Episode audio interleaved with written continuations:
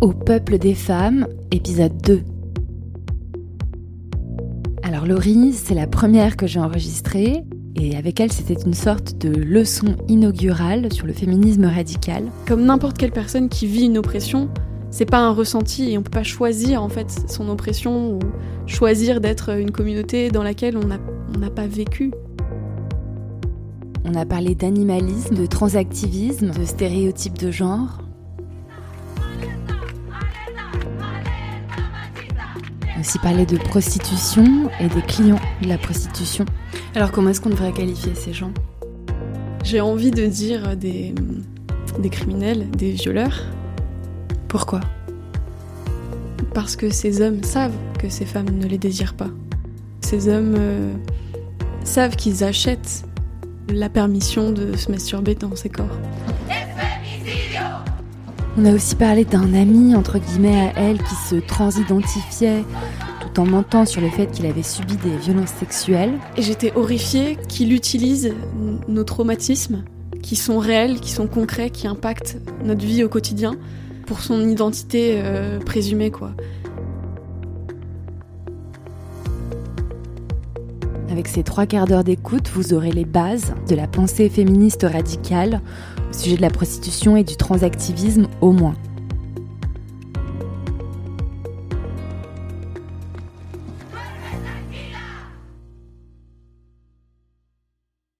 Alors, Laurie, euh, est-ce que tu peux me dire, euh, enfin, qui es-tu? Alors, je m'appelle Laurie, je suis étudiante en philosophie et je passe la plupart de mon temps à me poser des questions et à militer, à me diriger euh, peu à peu vers l'activisme, en particulier dans l'animalisme et aussi de plus en plus euh, dans le féminisme. Ok. Comment est-ce que ça t'est venu l'animalisme? Et est-ce que tu peux expliquer aussi ce que c'est que l'animalisme? Alors l'animalisme, euh, c'est une lutte de libération animale pour l'abolition de l'exploitation animale. Euh, en tout cas pour moi, je suis abolitionniste. Euh, et ça m'est venu euh, tout simplement parce que j'ai grandi dans un milieu agricole avec mes parents qui sont éleveurs, agriculteurs, tout ça. Et c'est en voyant la réalité des choses, en fait, en côtoyant les animaux de près, que bah, je me suis rendu compte que c'était des individus sensibles comme toi, comme moi, et qui, qui voulaient tout, tout en vivre et qu'il n'y avait aucune raison de les considérer comme euh, des, biens de consommation et qu'il n'y avait pas de bonne manière de faire quelque chose de foncièrement mauvais euh, qui était de, les tuer pour euh, les consommer alors qu'on n'en a pas besoin, quoi. Entre autres. Est-ce que tu as des souvenirs d'enfance à me raconter Enfin, un souvenir d'enfance marquant à me raconter par rapport aux animaux? Ouais. Je pense c'est euh, c'est le souvenir de Jacotte. C'était une truie parce que mes parents avaient un petit élevage euh, de, cochons euh, qui était très câlin. Elle aimait beaucoup le contact humain. Et c'est pour ces raisons que mes parents voulaient pas la, la battre et la garder comme truie reproductive parce qu'elle était gentille. Et, et, je l'aimais trop, Jacotte. Je venais lui faire des câlins, tout ça. Et au fil du temps, euh, c'est les mots de mon père, hein, à force de voir euh, les, autres euh, animaux s'en aller, elle a commencé à prendre peur et elle ne voulait plus se faire approcher. Et elle a commencé par mordre, devenir agressive.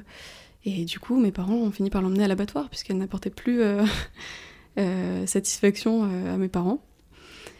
Et ça m'a particulièrement marqué parce que j'ai développé un lien d'attachement avec cet être. Et et voilà, tout simplement, ça a été aussi euh, me rendre compte que cette vie-là a été euh, éteinte parce que euh, elle était plus considérée comme utile. Et j'ai trouvé ça d'une injustice totale, quoi. ok. Et alors, la première fois qu'on s'est rencontrés, toi et moi, c'était devant ta fac. Oui. Et donc tu m'as dit, ah, genre, je sais pas, un, truc en gros, ah, je te suis sur Instagram, genre t'es la meuf d'Insta ou je sais pas quoi.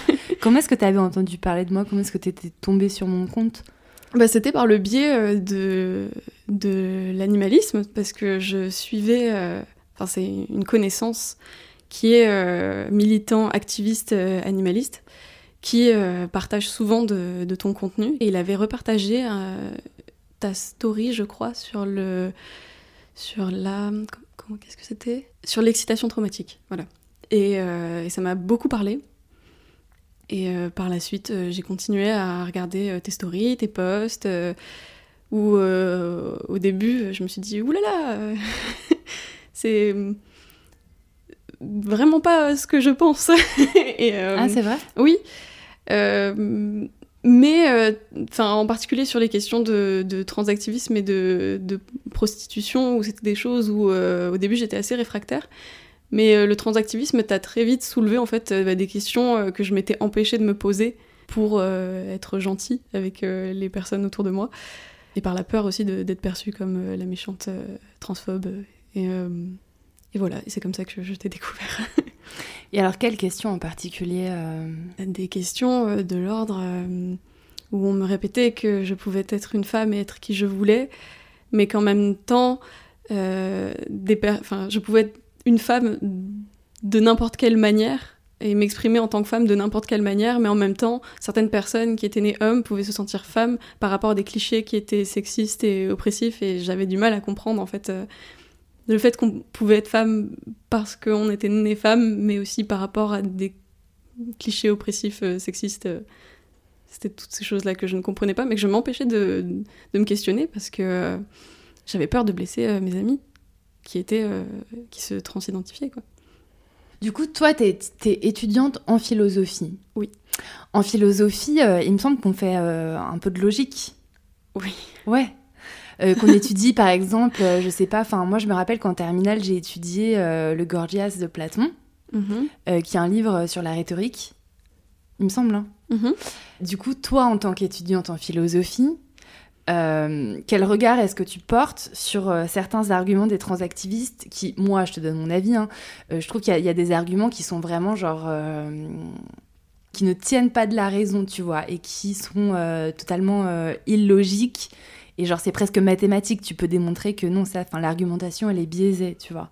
Est-ce que toi, étudiant en philosophie, genre voilà, sur certains de, des, arguments qu'on retrouve toujours sur les transactivistes, euh, T'as un regard particulier hein?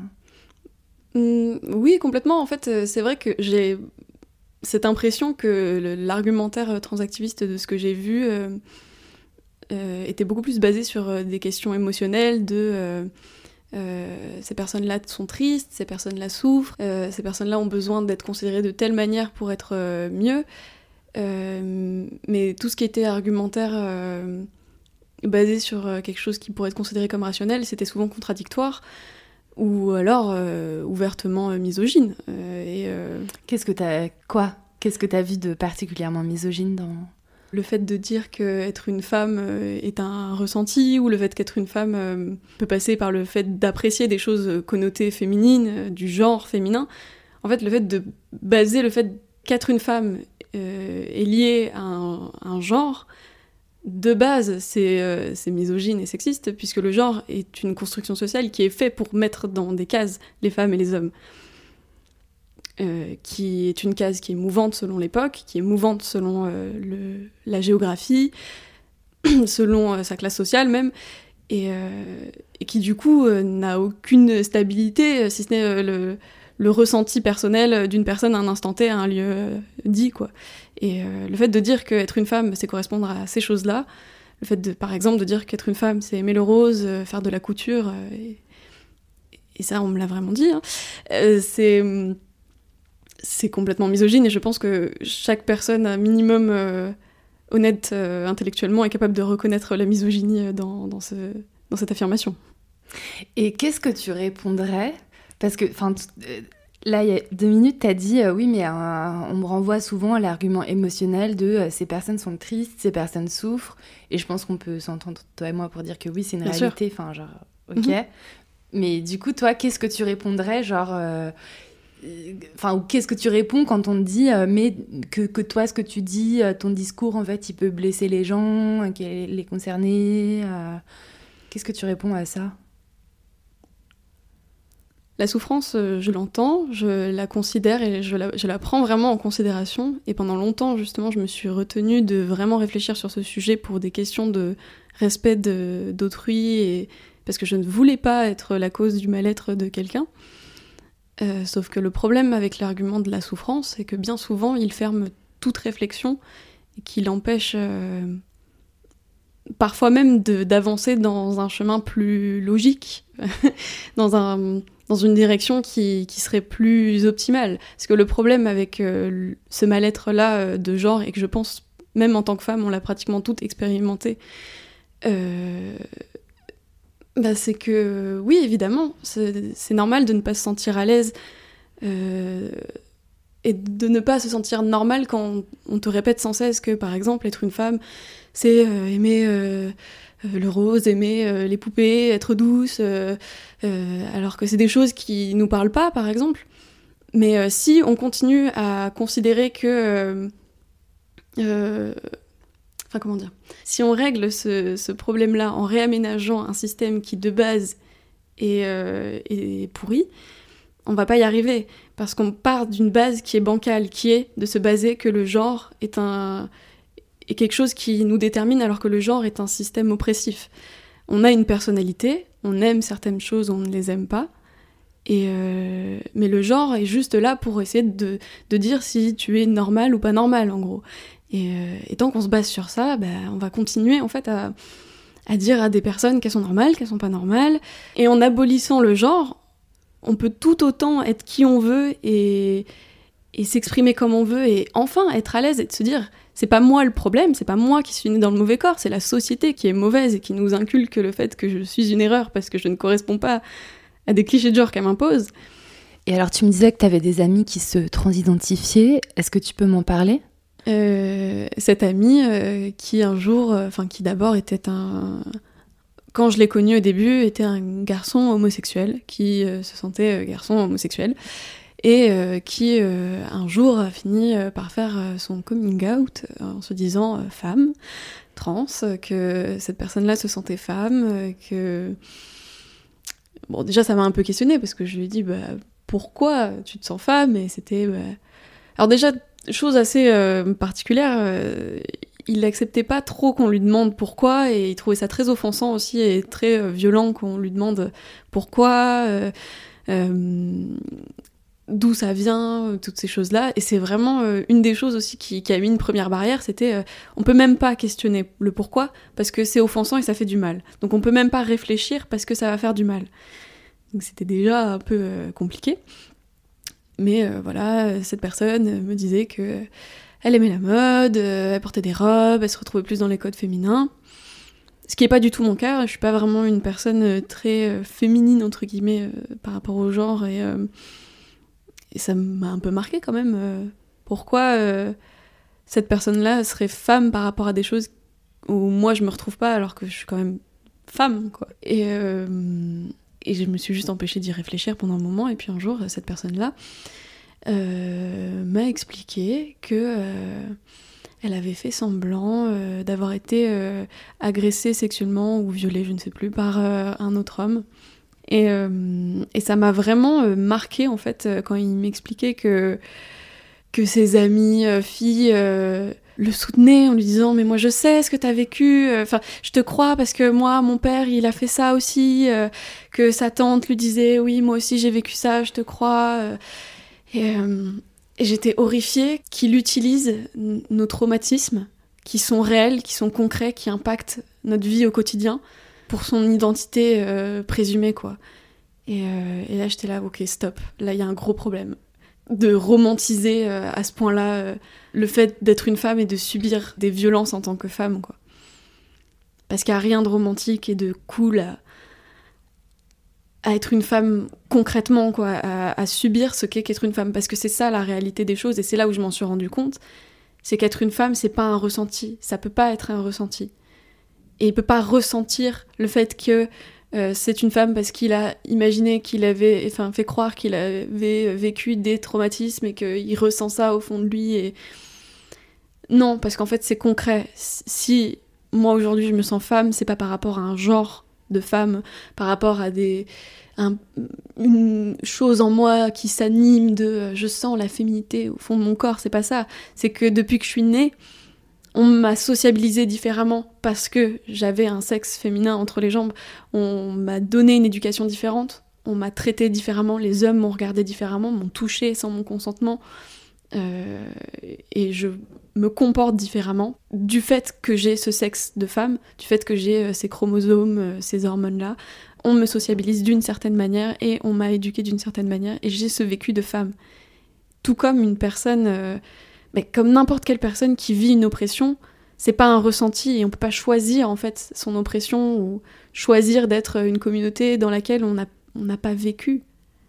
Un truc qui m'a fait aussi euh, avoir un déclic, euh, notamment par rapport au féminisme libéral, c'est qu'il y avait vraiment ce côté euh, grande acceptation de la transidentité pour le genre et pour le sexe du coup, mais pas du tout pour l'handicap, pour l'ethnie, alors que ça se constate des personnes qui se disent trans-handicapées, trans-raciales, et les arguments que me donnaient les féministes libérales face à ces choses-là étaient les mêmes que l'on tient aujourd'hui pour les personnes transgenres ou transsexuelles.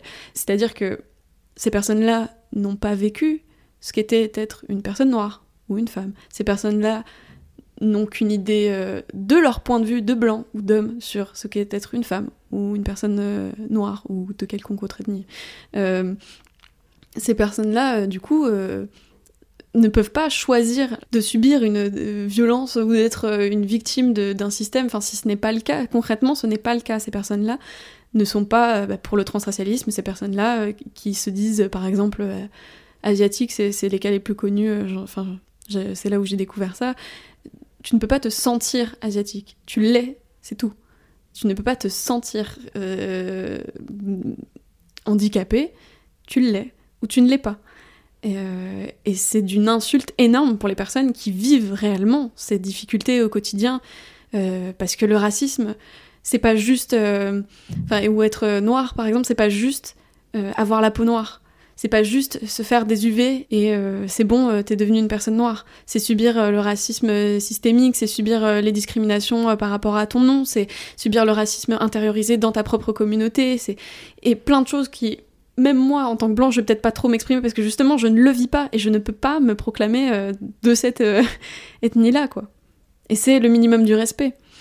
Et je pense que le, le, les théories trans et queer passent dans le féminisme, mais pas pour le transracialisme et le, pour le handicap, tout simplement parce qu'il y a des hommes, et c'est triste, mais vu que il y a des hommes qui sont pas sociabilisés à être complaisants et qui sont capables de pousser la gueulante quand ils constatent que c'est n'importe quoi et qu'on est en train de, de, romantiser leur, euh, leur violence, euh, bah, ça passe pas quoi. Alors que euh, nous en tant que femmes, on, on a tellement été enfin, éduqués à, à être dans la compassion, la complaisance, qui est une très belle qualité, bah, c'est terrible de voir à quel point elle est utilisée du coup pour se moquer littéralement de, des violences qu'on vit la réalité que ce que c'est d'être une femme.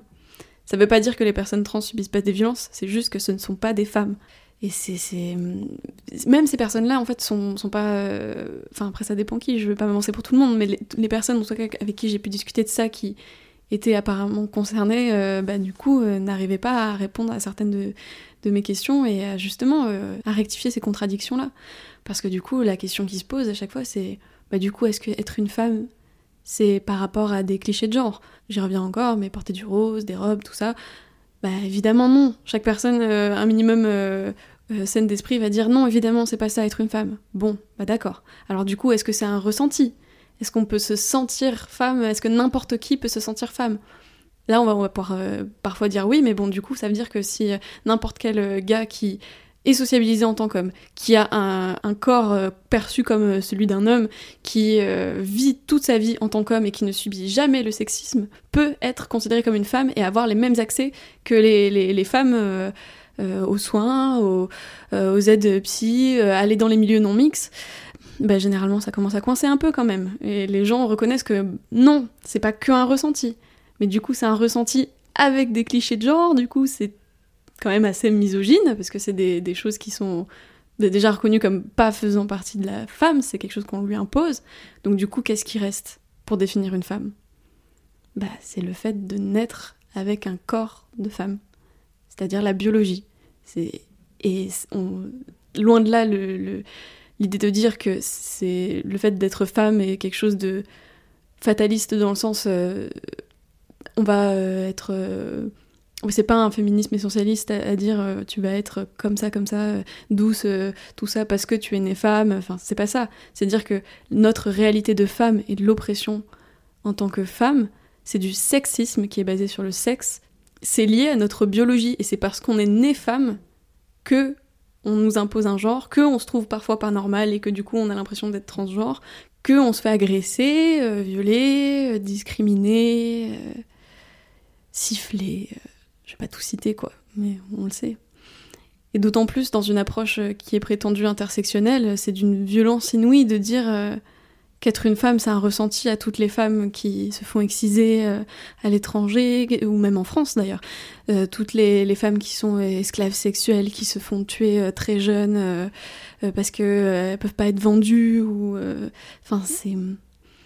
Là, on est en train de dire à ces femmes-là, c'est parce que tu te dis femme que tu vis ça? Enfin, ça veut dire que si moi demain je dis je suis un homme et j'utilise les pronoms il, lui, c'est bon, je je vais plus vivre de, de sexisme.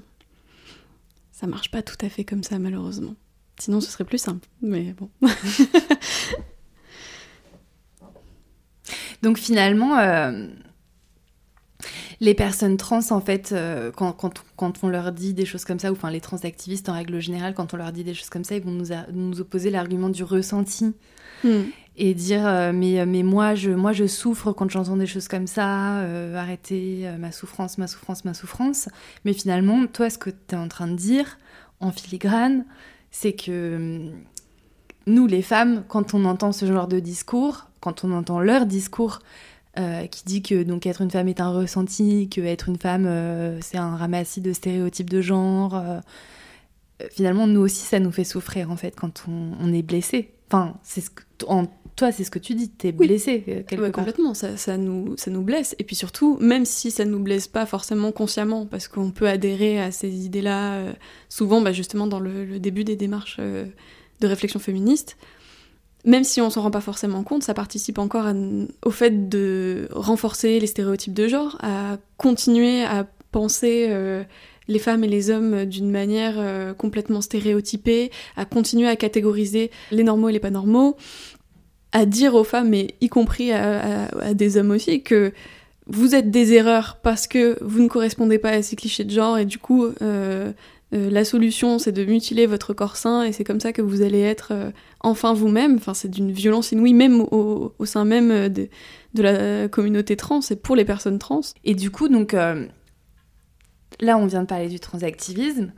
Euh, dans le féminisme radical, il y a aussi genre un, autre gros point qui fait qu'on est parfois attaqué, traité de putophobe, euh, tout ça, donc euh, qui est la prostitution, agressé même d'ailleurs, et je sais pas si tu as vu sur Instagram, j'ai des amis qui ont été agressés en manifia, enfin bref.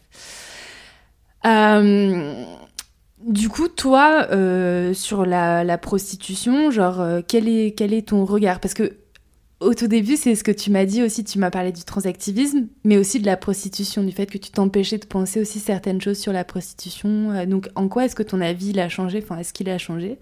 Qu'est-ce que tu en penses?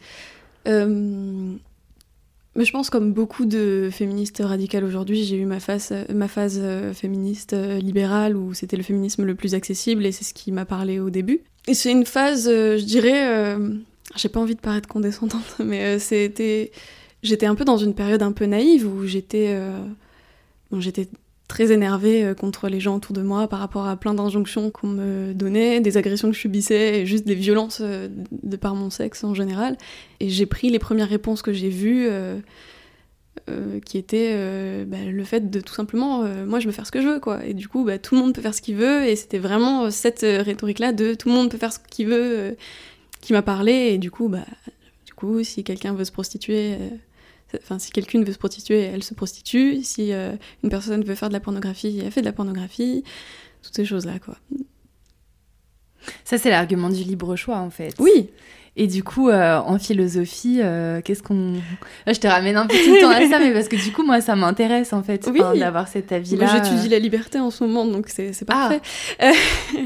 ça dépend vraiment de, des penseurs, hein, mais c'est vrai que la liberté pour moi, me semble euh, soit on la prend pas dans une bonne définition, soit peut-être qu'elle est juste une illusion, tout simplement.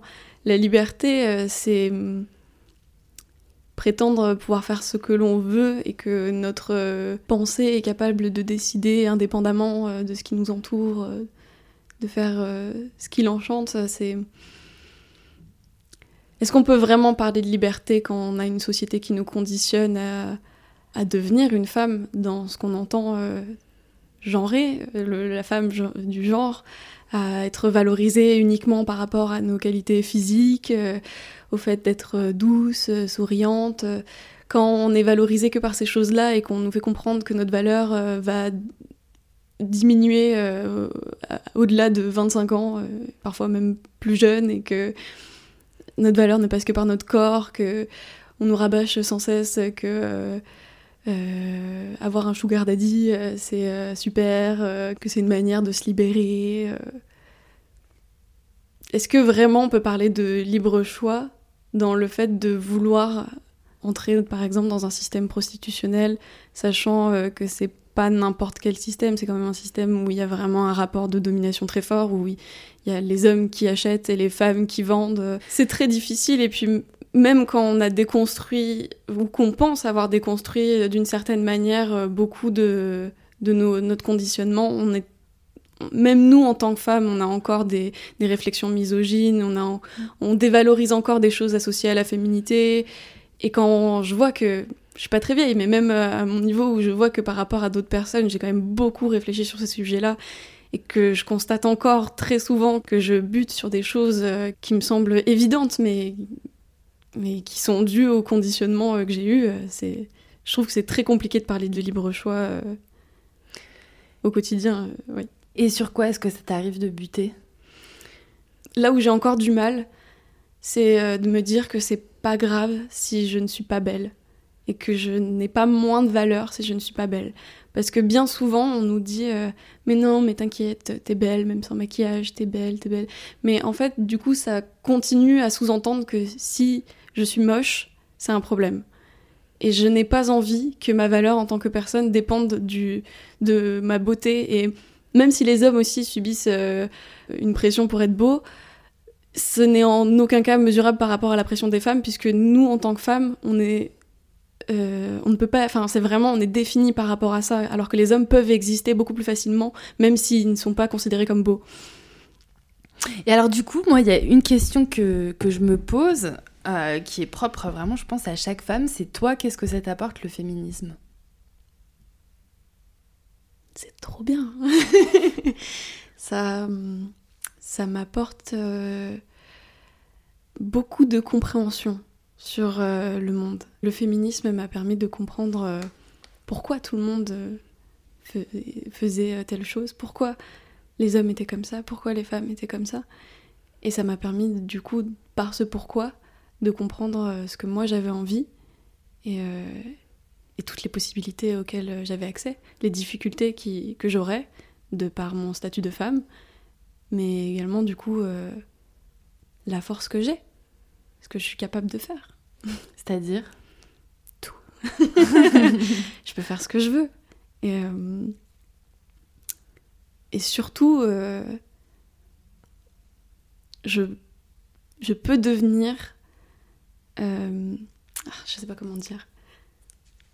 Oui, je peux tout faire. j'ai des aspirations euh, qui sont assez euh, grandes. J'ai envie de, de, tester plein de choses dans ma vie, d'être utile, de, de parler fort, de me faire entendre. Et le féminisme me permet de me dire j'ai le droit. Même si on me dit que je parle trop fort, je sais pourquoi. C'est et c'est pas un problème. Mais est-ce que c'est pas un peu déprimant parfois Si, si, si. si, bien sûr. Surtout, euh, c'est un peu les phases où on commence à comprendre un peu, euh, où on prend la pilule rouge et qu'on se rend compte, euh, ah, ok, ce que j'ai vécu, c'était un viol, ok. Ah, bah c'est arrivé à ma mère, c'est arrivé à ma cousine, c'est arrivé à ma meilleure amie, c'est arrivé à peu près à toutes les femmes à qui j'en ai parlé. Et euh, ah, les hommes, euh, les hommes euh, bah, ils ne connaissent pas de violeurs, c'est bizarre, mais pourtant toutes les femmes autour de moi euh, ont été des victimes euh, d'agressions sexuelles ou de viols. Pour moi, le compte n'est pas bon.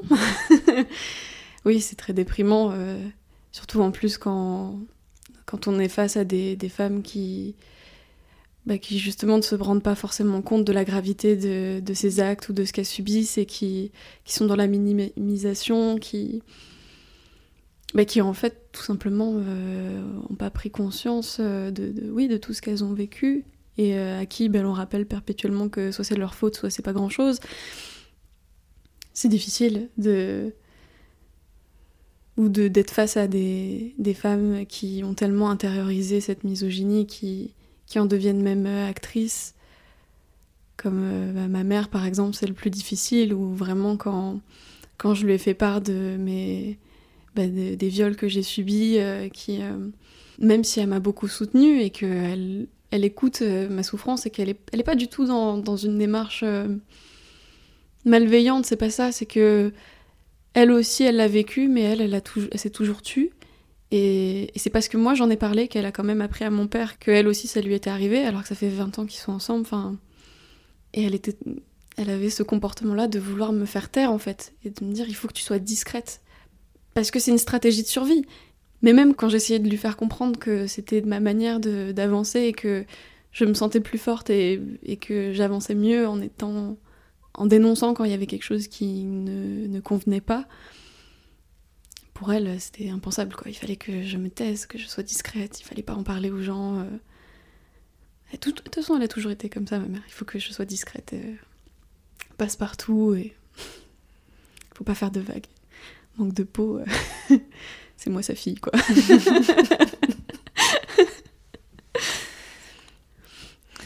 Et comment est-ce que tu l'expliques, ça Le fait qu'il y a des femmes qui, euh, donc je reprends tes mots, hein, qui ont un sexisme tellement, tellement intériorisé, internalisé, euh, qui du coup le retournent contre, contre elles-mêmes et aussi contre les femmes qui les entourent. Et donc, ça, tu dis, voilà, c'est une stratégie de survie.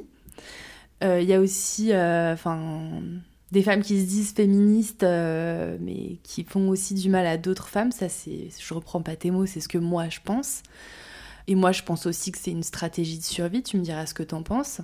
Mais comment est-ce que tu expliques qu'il y a des femmes qui sont comme ça, genre dans le, dans le déni, en fait, et dans la stratégie de survie, et qu'il y en a d'autres, en fait, qui, qui deviennent féministes euh, est-ce que, enfin, à l'inverse, enfin, est-ce que le féminisme, du coup, c'est une autre stratégie de survie euh, différente, ou alors est-ce que, au contraire, euh, c'est pas finalement se mettre un peu en danger? Et comment est-ce que tu expliques en fait, enfin, se mettre en danger?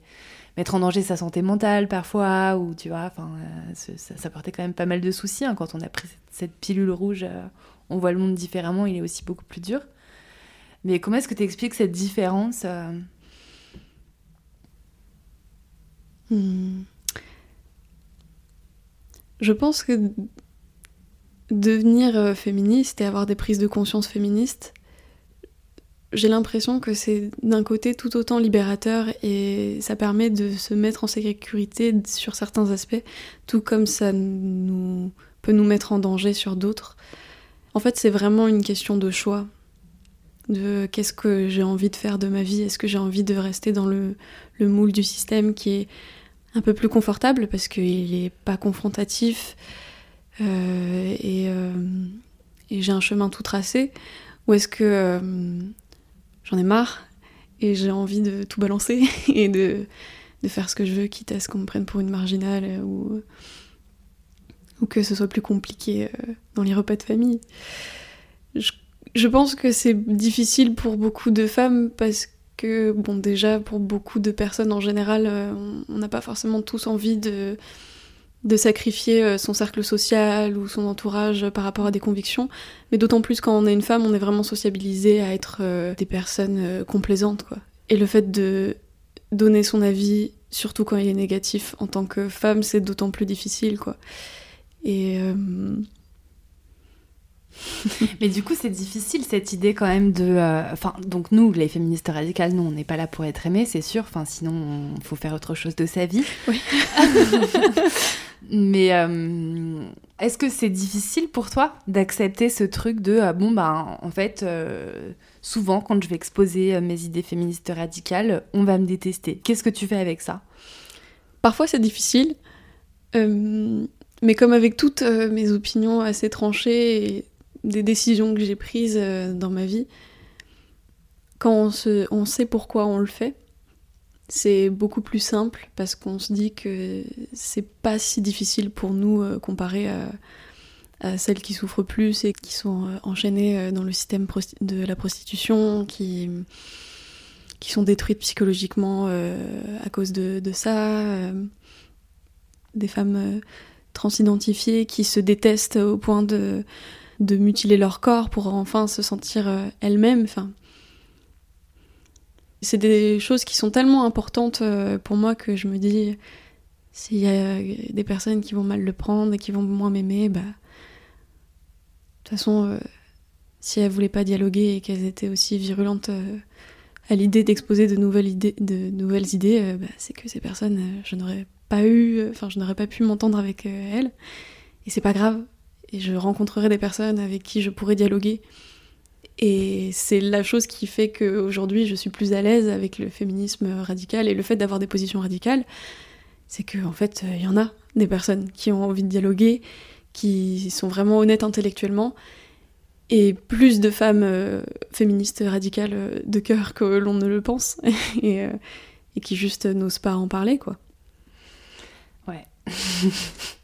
Mais du coup, quand on en parle, c'est libérateur. On se rend compte qu'en fait, on n'est pas seul que finalement, en fait, on est très nombreuses à se poser ces questions-là, mais que justement, parce qu'on est des femmes et qu'on est sociabilisées en tant que femmes, on se retient toutes de, parler de ça, même parfois d'y penser. Mais que ce soit les questions de, féminisme euh, radical ou libéral, ou même sur des choses euh, plus englobantes, euh, comme les violences sexistes ou sexuelles, où j'ai bien remarqué que dès que j'ai commencé à parler de mes abus sexuels, bah, toutes les femmes ont commencé à en parler, mais il fallait se ce, déclic, quoi, la chose qui déclenche. Et vu que j'ai pas peur de déclencher ces choses-là et que je sais que ça peut avoir un impact sur euh, la vie de nombreuses femmes, je me dis il faut que je le fasse, quoi. Mon petit confort euh, de plaire à des personnes qui me plaisent pas, euh, ça vaut pas le coup, quoi. Est-ce que en venant ici, il y avait une, tu t'étais dit dans ta tête, je sais pas, genre il y a un truc, en fait, ça j'ai envie d'en parler, ou ça j'en parlerai, ou j'espère qu'elle va me poser cette question. Souvent, le, ce que j'entends du féminisme radical, c'est euh, des, mm, des personnes qui ne le sont pas, du coup, qui, euh, qui ont tendance à dire que c'est associé à des valeurs euh, de l'extrême droite, des valeurs un peu puritaines, qui bah, sont complètement à l'encontre de la pensée féministe radicale quand on pense aux institutions religieuses, par exemple. Et c'est quelque chose où j'ai vraiment envie d'appuyer parce que, en particulier sur les questions de, transactivisme, c'est ce que j'ai le plus entendu parce que c'est mon entourage, mais la volonté, c'est vraiment pas de faire euh, un féminisme euh, où on va dire euh, les femmes sont douces, belles, doivent être à la cuisine et les hommes doivent aller au front et avoir des gros muscles. Enfin, c'est vraiment pas justement sceller ces clichés de genre sur nos sexes. Au contraire, c'est vraiment une volonté de libérer chaque individu de ces clichés de genre qui sont juste là pour décider qui est normal, qui ne l'est pas. C'est vraiment en fait une volonté de laisser n'importe qui et en particulier les femmes, parce que ça reste quand même le féminisme, être qui elles veulent et ne pas avoir à, se sentir normal ou anormal euh, par rapport euh, à tel ou tel cliché de genre. Et surtout euh, à ne plus avoir à se modifier par rapport à sa perception que les hommes ont, ont d'elle quoi. D'arrêter de se dire que à partir du moment où on n'est plus vu comme un objet sexuel par les hommes ou qu'on n'est plus dans une relation avec les hommes par exemple hétérosexuels et que du coup on n'est plus dans un rapport de séduction avec les hommes où on va essayer de leur plaire en ayant les cheveux longs, en s'épilant, en se maquillant, euh, de se dire qu'on est forcément un homme parce que en soi on c'est sous-entendre qu'on est une erreur si on est une femme lesbienne si on est une femme euh, qui ne s'épile pas, qui, qui ne correspond pas à ces clichés-là. Et, et c'est faux. C'est faux. Euh, en aucun cas, une femme ou même un homme n'est une erreur parce qu'il aime euh, des attributs euh, de l'autre genre, entre guillemets. C'est... L'erreur, c'est la société. Pourquoi est-ce que tu penses que souvent le féminisme radical est relié à l'extrême droite? Parce que euh, le, les valeurs du féminisme radical peuvent coïncider avec des valeurs de, de mecs de droite, quoi. Pas dans le fond, mais dans, dans la forme de ah là là, les euh, femmes trans sont pas des femmes, mais parce que euh, chez les féministes radicales, il y a vraiment une réflexion de se dire que euh, le genre est un système oppressif et qu'il doit être aboli et que tant qu'on dira qu'une femme, ça peut être défini par le fait de porter des talons, ben, on n'arrivera pas à régler le sexisme. Et du coup, faut, faut arrêter avec le fait de dire que le genre c'est déterminant, blablabla. Alors qu'un mec euh, ou une, femme hein, de droite qui va dire ah là là, euh, les femmes trans, c'est pas euh, des femmes, c'est souvent. Bah, il y a souvent aussi une confusion avec l'homophobie de dire ah c'est des folles, travesties, et quelque chose de, très violent de. Bah, de beaucoup plus essentialiste de dire les hommes ça doit rester à sa place et les femmes doivent rester à leur place aussi quoi. ou quand il y a aussi une répression de la prostitution qui n'est pas le cas de toute la droite non plus. Hein. Mais euh, quand c'est le cas, c'est beaucoup plus euh, dans euh, une diabolisation de la sexualité, de dire ah là là, le sexe non reproductif, c'est terrible. alors que dans le féminisme radical, c'est beaucoup plus un questionnement sur bah, la marchandisation du corps de la femme, du rapport de domination et d'une volonté de libérer ces femmes de ce système et qu'elles n'aient pas besoin de consentir à des actes qu'elles ne désirent pas pour vivre, quoi. Qui est plus ce rapport euh, financier euh, dominant euh, homme, service féminin. Ça peut sembler lié, mais en fait, c'est pas du tout les mêmes raisons.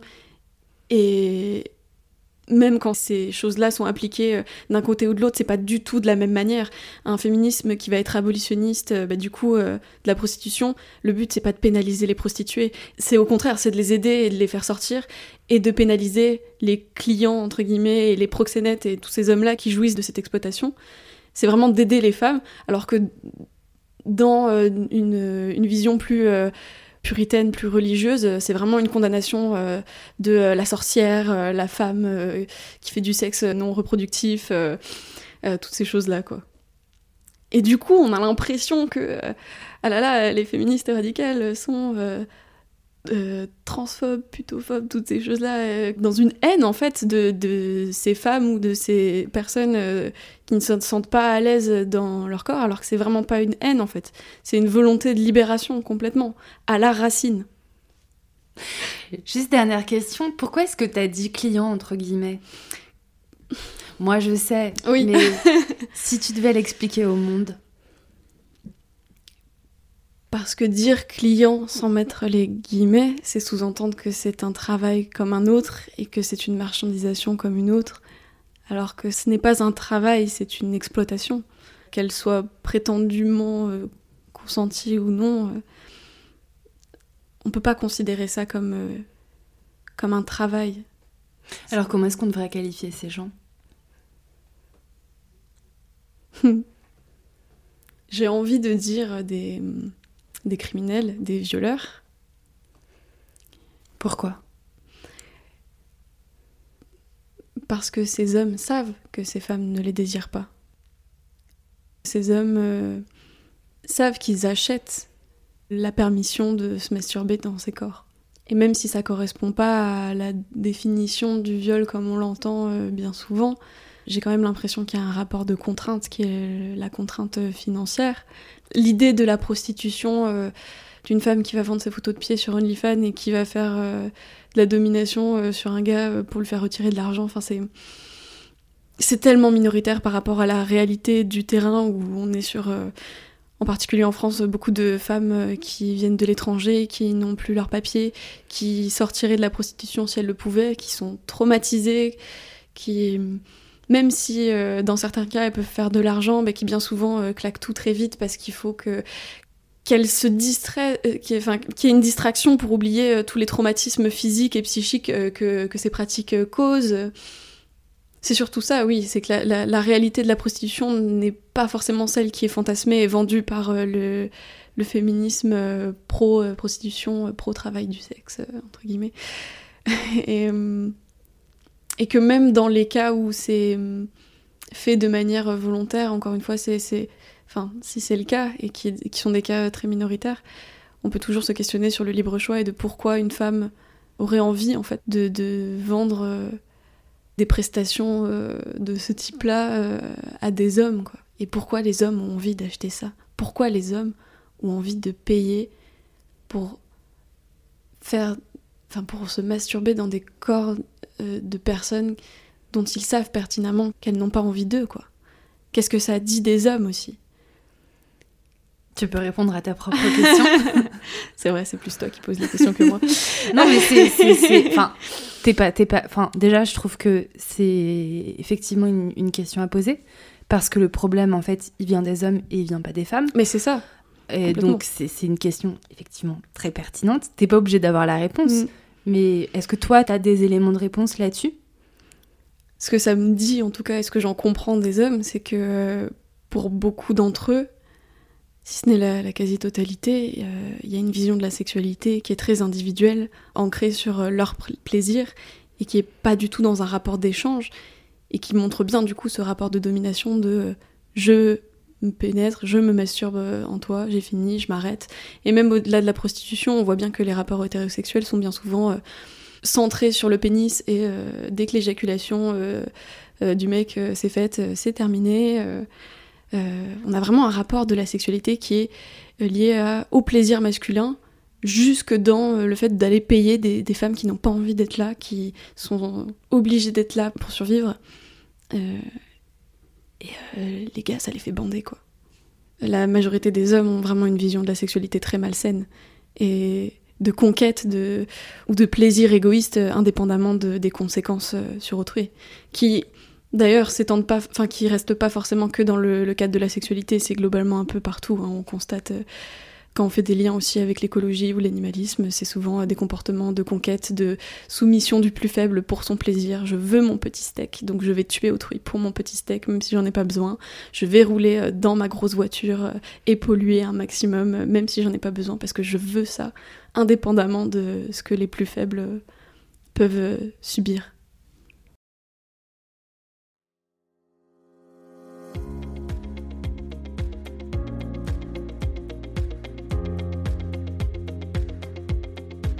Merci Laurie pour ton intelligence, ton franc-parler, ton pragmatisme, ta clarté. À vous qui venez d'écouter Laurie, j'espère qu'elle vous aura apporté autant qu'elle m'a apporté à moi. Si vous souhaitez soutenir financièrement la création de cette série de podcasts et les autres à venir, vous pouvez me faire un don sur Patreon.